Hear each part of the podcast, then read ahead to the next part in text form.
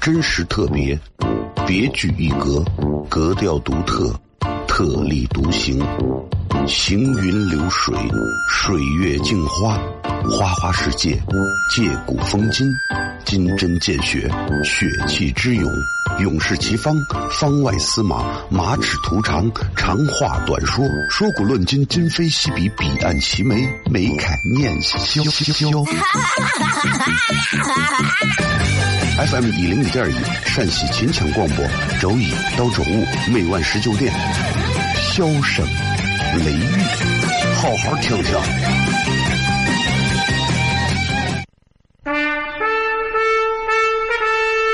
我爸爸对我说：“一个成熟的人，永远都会清楚自己想要什么，可以独立思考，从不随波逐流，为了心中所爱，敢和这世界抗争。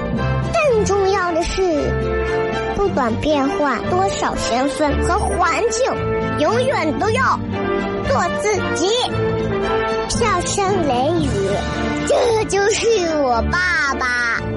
没办法，就这么拽。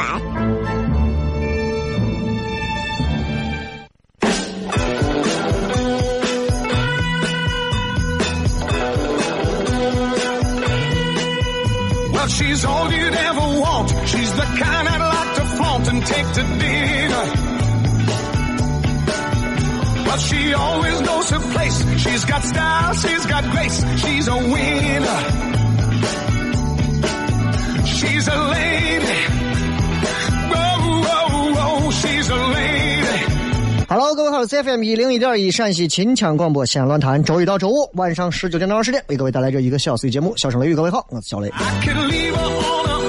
咱们今天跟大家好好的在节目上继续聊一聊啊。今天是一个怎么说？是一个这个这个这个，嗯，普通的一天。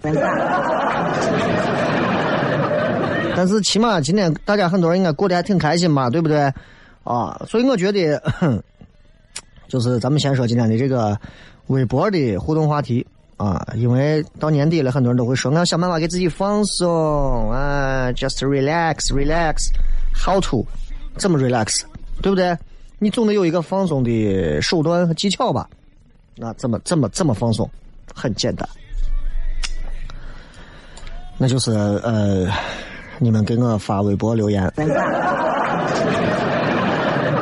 今天我们微博的互动话题是一句话说一说你平时如何给自己放松的。当你紧张的时候、压力大的时候、烦恼的时候，说的具体一点啊，怎么放松？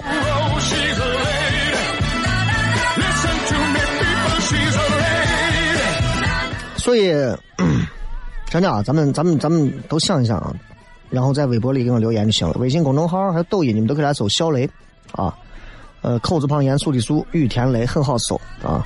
有人最近可能搜到过我抖音，也有人没有搜到，搜到你就关注哈，取关一下也不会说是给你有补助啥的，对不对？啊，然后那啥，呃。那个、那个、那个、那个微信公众号也是啊，你取关了也不会有啥关、有啥补助的，你就留哈啊，我是不是还会给你有惊喜？嗯，今天有人问我一个非常 非常尴尬的问题啊，看了一个本地新闻，本地新闻经常有很多这种啊，网上也有很多这种视频，就啥，就是女的啊抓到小三以后暴打。我对这个事情我是这么理解的啊，就是时代现在很开放，对吧？咱们在道德上谴责这个事情，在法律上你也可以想办法去提起诉讼啊，要求赔偿呀、各种。但是情感上的伤害，你是没有办法去弥补了，对吧？这东西一旦人家就是有小三了，这事情就不好弄了。所以媳妇儿总是有那种媳妇儿啊打小三，街头暴打小三。当然，今天听节目的有很多媳妇儿，也有很多小呃，也有很多小朋友啊，所以这个咱们稍微还是严肃一点啊。就是为啥问我说小雷，你说这咋为啥一天都是这媳妇儿打小三儿？我说这不很正常吗？社会百态啥样的人都有啊。他说为啥很少看见丈夫痛打奸夫？我说你要从一个基本的生理常识上去理解这个问题。他说怎么理解？我说你想，小三儿一般都比媳妇儿要瘦弱柔弱一些，奸夫一般都比丈夫要健硕一点。你琢磨，你媳妇儿在家给你又是啊端茶倒水啊洗衣做饭带娃拖地，膀大腰圆啊，可能胖了，可能壮了，对吧？一个人干几个人的活对不对？你觉得你媳妇越来越没有女人味了？哎，还是外头这个好。小张、小王、小李啊，小马、小咪啊，小都，对吧？这多好，温温柔柔的，永远对我啊不会呼来喝去，跟我媳妇一样，对吧？关键问题年轻漂亮啊，又不像我媳妇黄脸婆，对不对？但是呢，你忽略一点，她打不过你媳妇。抓住以后高跟鞋都揪着头发，团团团团团往死磕。你听这段话的是过瘾的很啊，过瘾的都是西安人。奸夫就不是这样的啊！如果女人要找一个第三者的话，一般都会不会说是你你丈夫是个练健美的，我就喜欢那种骨瘦如柴的啊。所以你仔细分析一下，这个是有道理的。当然你不能说全对啊，有道理。当然因为萝卜青菜各有所爱，不好说。啊，节目做到今天，这么多朋友在听，也有这么多朋友可能不在听，都能理解。啊，很多人啊，小雷。哎呀，小雷是我们陕西做广播陕笑声雷雨，多少人都听，怎么怎么样的？我我其实真不在乎这个，啊，我也不太会出去讲说说，以前会，现在尤其这几年越来越会敬畏心去对待这个事情，不会再出去说，哎，过来上一下我的节目，啊，没事到我的节目里头怎么样？这不是我的节目，这是国家的。平台都是国家的，对不对？这是国家的，所以咱明白这个道理之后，我就其实越来越清楚。生活当中啊，咱们又说了很多个啊，这个人呀，绝对是我生命中不可或缺的，是我们单位不可或缺的，是我们粉丝不可或缺的。不会的，时间会把一个不可或缺的人变得可有可无。你想想那些过去的那些明星们。笑声雷，今天继续给各位带来精彩内容。休息一下，马上回来，咱继续片。真实特别，别具一格，格调独特，特立独行，行云流水，水月镜花，花花世界，借古风今，金针见血，血气之勇，勇士齐方，方外司马，马齿图长，长话短说，说古论今，今非昔比，彼岸齐眉，眉开眼笑。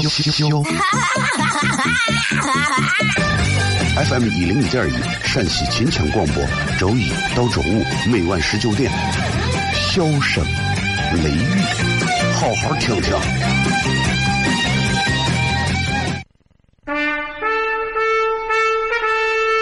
我爸爸对我说：“一个成熟的人，永远都会清楚自己想要什么，可以独立思考，从不。”随波逐流，为了心中所爱，敢和这世界抗争。重要的是，不管变换多少身份和环境，永远都要做自己。笑声雷雨，这就是我爸爸。没办法，就这么拽。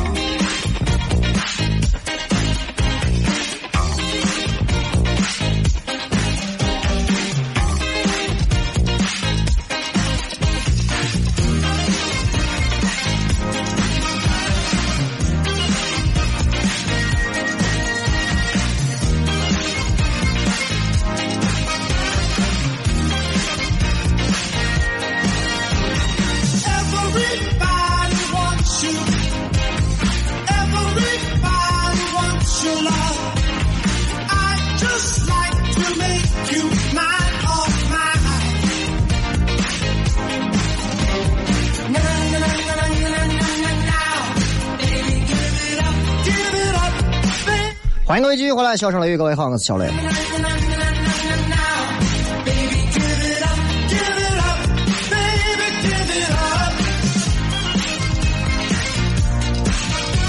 今天想给大家聊一点比较生活的东西啊。其实我觉得一个人，咱其实现在所有的朋友啊，都在一个城市生活。呃，谁说谁的日子比谁好一点、坏一点？唯一的衡量标准就是靠物质条件。谁的房大一点啊？啊，谁的房嗯小一点啊？呃，谁的房子这个这个，哼，好像档次高一点啊？谁的房子啊均价比别人贵一点？这种东西如果都能作为生活衡量标准的话，那我觉得那是完蛋了。我一直认为，真正意义上一个家庭、一个人的生活标准、一个生活质量高，绝不仅仅是因为他的房子买的贵，啊，那只能因为你挣的钱多，然后就是买了一套相对贵的东西而已，但它并不值得去炫耀。真正意义上，我觉得生活的质量高，应该是包含着幸福感，啊，包含着对于未来生活的憧憬、希望，还有很多一些生活情趣和小细节，非常重要。有很多人，你看有钱的朋友啊，在西安买房，买了很多套，然后在房子里啥也不放，就空到味儿。有的装的也就是真的，我也见过那种朋友啊，六百多平的房子装的真的，哎呀，我都觉得，哎，我真，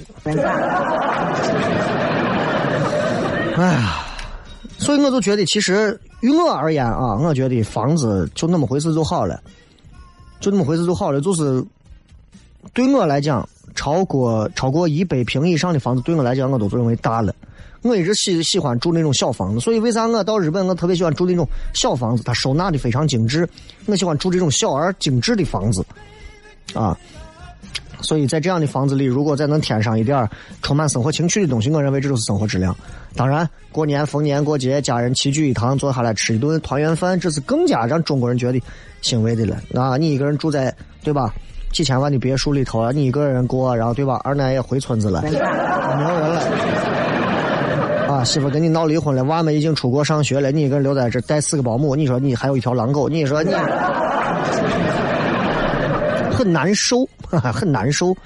那怎么样生活质量好一点？我其实我因为我大家知道，我都知道，我一八年的一月初，我养的猫，我养了一只猫，啊，我是二零一八年的一月的明天，啊，一月二十三号，我养了一只猫。是一是一个这个英短，渐层啊，然后抱回来的时候瘦瘦小小一点点儿，然后就把它养，一直养养到今天，啊，虽然只有一年啊，肥的跟个猪一样，啊，两个脸胖的啊，然后在家里头，猫是那种就是所有人见了以后不能摸这个不能摸那个，俺屋的猫就跟一滩泥巴一样，让我随便抓起来，一条爪子抓起来在空中揉它都不带跑的。我因为这个猫太不像个猫了，然后我在年终的时候，然后我们在宠物店看见一只别人别人收养的一只一只狸花，非常好看的狸花，是一个是一个小母猫啊，之前那个是个公猫。我就把它带回来，然后给他们两个人取名，啊，前者叫姜文，后者叫曼玉。啊，当然我在家我也不能给我改名叫润发嘛，对不对？所以我想跟大家今天其实聊一聊猫的事情。很多朋友家里都养猫啊，俺我也养猫。养猫的一个最大的麻烦就是两点，一个是猫的毛，一个是猫拉的抻的臭。养猫有很多很好玩的细节，今天我们在节目当中跟大家说说。不过这会儿要给大家先继续到音乐时间了，先给大家送首歌。歌曲回来之后，听小磊给你们聊一聊关于养猫的一些有趣的事情。真实特别，别具一格，格调独特，特立独行，行云流水，水月镜花，花花世界，借古风今，金针见血，血气之勇，勇士齐方，方外司马，马齿图长，长话短说，说古论今，今非昔比，彼岸齐眉，眉开眼笑。FM 一零一点一，陕西秦腔广播，周一到周五每晚十九点，笑声雷雨。好好听听。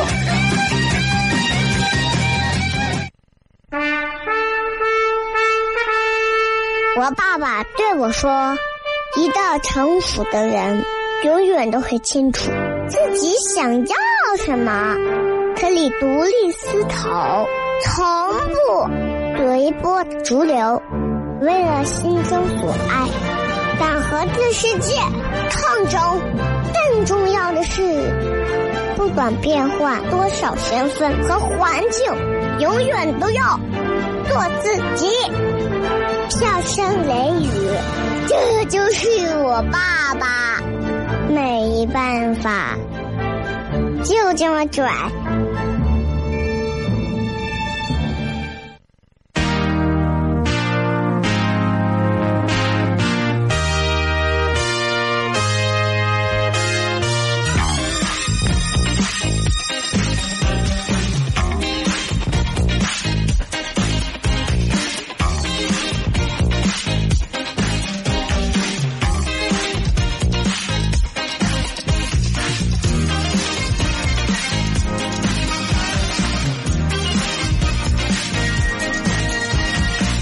欢迎各位继续回来，笑声雷雨，各位好，我是小雷。今天跟大家先讲一讲关于养猫的事情。我觉得猫是一个非常奇妙的动物，很多人不养的话，可能就会觉得烦呀，这样那样啊，啊，猫很邪性啊，怎么怎么样，黑猫啊，金字塔里头的啊，就是。养猫的朋友都有一个体会，就是找猫，每个人都找过。我一度认为。经常会认为就是俺屋的猫的是丢了，或者人间蒸发了，就空气一样都消失了。我里屋、外屋、衣帽间、书柜各种里头找找不见，然后过一会儿人家就站到我面前，对吧？然后你就想你是不是没有养猫？结果最后发现，这总在你鞋盒子里头跪着，以一种你无法想象的姿势。猫就是这样，俺屋的猫都经常就是。会出现在各种容器的里面，就很多人在说这猫到底，猫到底是固体还是液体，对吧？所以后来科学家通过一个流体力学啊，然后最后得出一个结论，说猫既是固体又是液体，因为它的流动性受到运动状态、年龄还有接触表面的影响，而且状态非常不稳定。所以猫又是固体又是液体。如果你没有办法分辨一只猫的形态，你就把它抱起来。如果你被挠了，那它就是固体。其实跟猫有关的一个最著名的定论，大家都知道啊。薛定谔的猫，薛定谔呢有一只很有名的猫，对吧？薛定谔把它关到房子的一个密室里头，这个密室里头有食物也有。毒药，这个药瓶子上有一个小锤子，这个小锤子是拿一个电子开关控制的，这个电子开关呢，又是由这个放射原子控制的，所以如果原子核衰变，就会放出阿尔法粒子，打开开关，药瓶会释放出氰化物气体，猫被毒死。反之，如果这个药瓶被封着，猫好好活着，那因为原子核的这个衰变是一个非常随机的事件，所以。科学家根本不能预测这个密室里的猫啥状态，他只有打开盒子的一瞬间才能确定这个猫是活的是死的。所以，在没有打开之前，猫的构成，它就从叠加态收缩到一个本征态。什么意思？就是说，量子力学里头认为，就量子理论，他们会认为，说如果没有打开盖子观察，永远不知道猫是死还是活。所以，这个猫将处于半死不活的叠加态。就听量子力学，你有时候听听，你正常人听你就觉得这说的不是废话吗？对吧？所以本来薛定谔养个猫，其实是想讽刺啊挖苦人家别人，说你这猫怎么能又活又死啊？结果这么多年，薛定谔的猫成为教授量子力学理论当中最经典的一个比喻。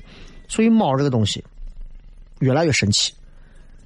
它又是存在的，又是不存在的。啊！我刚刚跟你说了，养猫的最大的灾难是啥？猫毛，猫毛，猫的毛是最大的灾难呀！我的天呀，那是什么鬼东西啊？猫毛啊！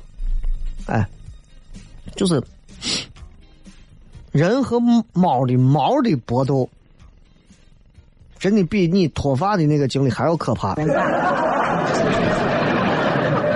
对于养猫的人来讲啊，你出门的时候拿一个那个棍子啊，把身上的毛滚掉。吃饭的时候呢，可能吃着吃着碗边上、盘子边上粘着一个猫毛。不养猫的人之后就肯定说，恶心死了。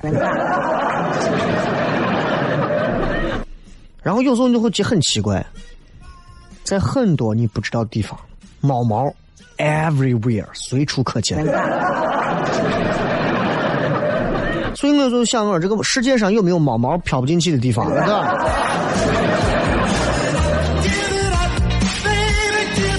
所以我就在想，个猫毛这个东西真的太神奇了，它可能是处于四维空间的产物，它不是我们这种三维空间能理解的，是吧？你想，三维空间。啊，对于四维空间的生物来讲，三维空间那太简单了，想进随时进，想出随时出。所以你看，猫毛真的在这个世界上，真的，我就发现啊，我刚穿了一件黑衣服，我挂到我衣架子上，出门穿的时候沾了一身猫毛。我说我俺屋的猫飞起来在我身上蹭，很奇妙。所以你要是问我说，小雷有没有好的办法消灭猫毛？我有一个好的办法，这个办法绝对是一劳永逸的办法，不是把猫杀了或者送人，就是你眼瞎，知道不？就就眼不见为净，你都不要管猫猫的事情，知道吧？所以，猫这种神奇的物体啊，它和量子学啊和空间各方面的东西，它都会其实有关系。有时候你就怀疑猫这种生物怎么会存在于？人类世界当中，但是也要感谢猫，啊，让人类生活变得更加的有趣，啊，每一个养猫的人都知道，在家里头，啊，很多人现在会说的一个叫撸猫，啊，如果你屋的猫猫不掉毛的话，你就随便抓抓着抓它，嗯，还有就是那种，呃，那叫啥？那叫吸猫，像有那个女娃啊，见一个那猫可爱的，叭把头脸就直接贴进去。疯狂的吸我，你都不怕让猫毛把你气管给你堵实了？猫真的还挺有意思啊，所以不喜欢的朋友吧，可能对它有恐惧心态，觉得啊爪子又尖利，而且猫又聪明，猫又跟人又不亲，怎么怎么样？但是我觉得每个人养的猫，可能都只有跟主人的宿命，才是真正意义上那是属于你的那只猫吧？好吧，咱们今天先聊这么多，然后。啊，三刻钟广告之后，咱们回来开始跟各位朋友互动一下，休息一下，咱们回来接着片啊。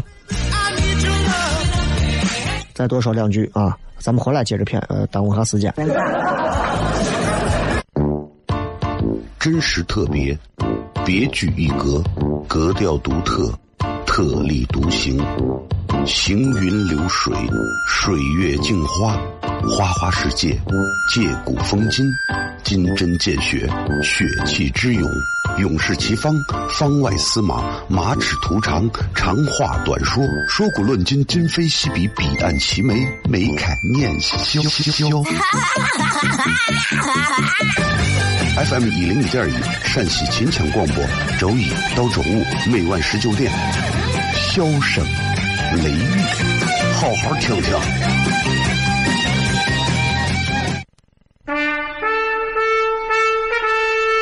我爸爸对我说：“一个成熟的人，永远都会清楚自己想要什么，可以独立思考，从不随波逐流，为了心中所爱，敢和这世界抗争。更重要的是，不管变换多少身份和环境，永远都要做自己。”笑声雷雨，这就是我爸爸。没办法，就这么拽。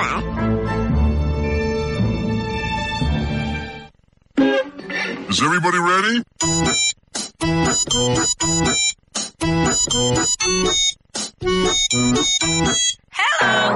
Honey, you look so sunny.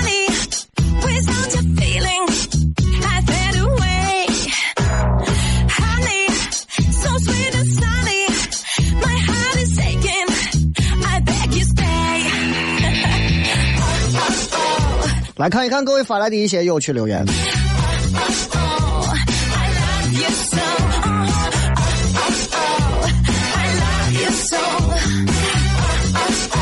来看一看，呃，今天我们的互动话题是你有什么样放松的方式啊？胡说压马路，压马路，压马路也是一个很好的办法，关键它成本非常低，不花钱就是费鞋。凶猛说买东西花钱当时很爽，第二天又进入丧气死循环，那这个就不成立啊。大头哥说狂吃一顿大餐，要么到超市狂买一些吃的，把自己犒犒劳一下。我我对这个东西，我是觉得它不会让我尽兴的去放松。真正的放松，应该是那种从心到身都能够感觉到，可以了，也够了。我想工作，我想学习。九爷说喝酒夺命大乌苏，喝完你懂的。那还好吧，大乌苏我俺屋买那么多瓶大乌苏在冰箱撂着，你就喝一点就觉得就那么回事，就还行啊。呃，再看这个，去哪儿躺着？呃，这个是做个足疗按摩。我在泰国一个礼拜的时间，我做了七回足疗按摩。足疗对我来讲一点都不会是一种放松。我告诉你啥事，对我而言，头疗。啊，过来两个泰国妹子，直接我给她说，我说我说，yeah no foot，啊，only hand。啊，然后我告诉他，我说猛攻我的头啊，就各种躺下趴下，就是摁你的头。哎呀，睡的啊！过一会儿，人家妹子叫我，嗨，Good morning。哎，很感动，我差点以为我还在别人床上躺着。就是这是一种正儿八经的放松，是吧？然后说看动画片放松，睡觉放松，一个人待着看剧放松，还有什么什么庄园八十二号两小时按摩。过年啊，查的紧，查的紧，我跟你说。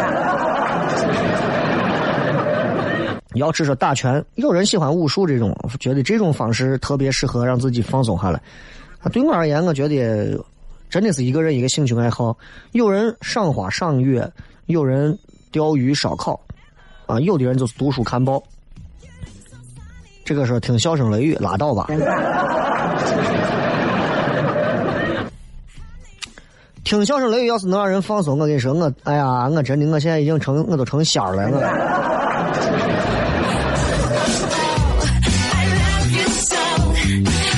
这个说，You so. Oh, 好人说跑步、蹬单车，多多刺激多巴胺。跑步、蹬单车这种费膝关节的活动，我已经很久不做了。但是这种活动确实是因为一出汗啊，就能让人放松，因为能忘掉很多不该想的事情，啊。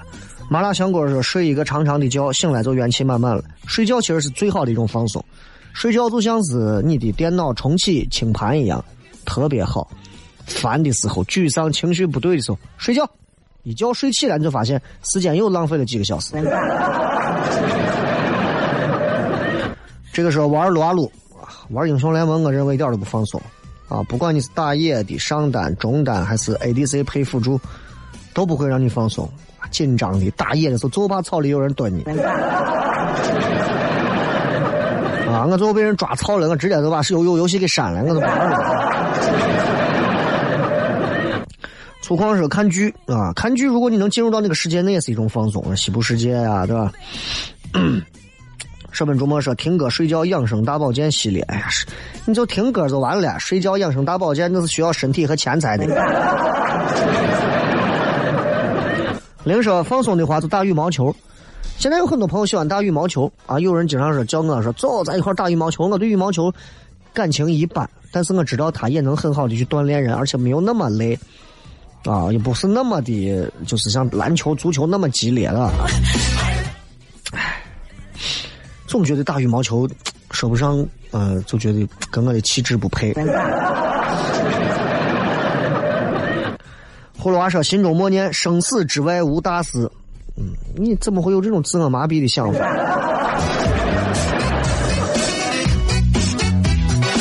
啊，这个说让我老婆暴打我一顿，我都放松了。你的生命都彻底都都交代了。你看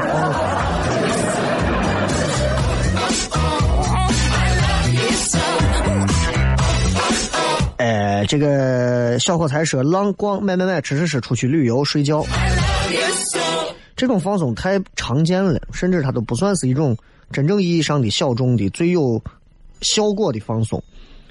呃，喵喵说选个大众浴池，蒸个桑拿回去睡觉，美宝宝。大众浴池环境啊、卫生条件啊，说实话，我觉得真不如自己在家浴缸里泡着爽。啊，还有说看一天电视，还有说听相声，德云社适合放松。啊，还有说几次给我加个钟。还有说写高质量吐槽的好段子啊！最近我们在集中写段子，你们可能不知道这个事情。也感谢各位收听今天的笑声雷雨，然后咱们明天还有，后天还有，本周六咱们现场不见不散，拜拜。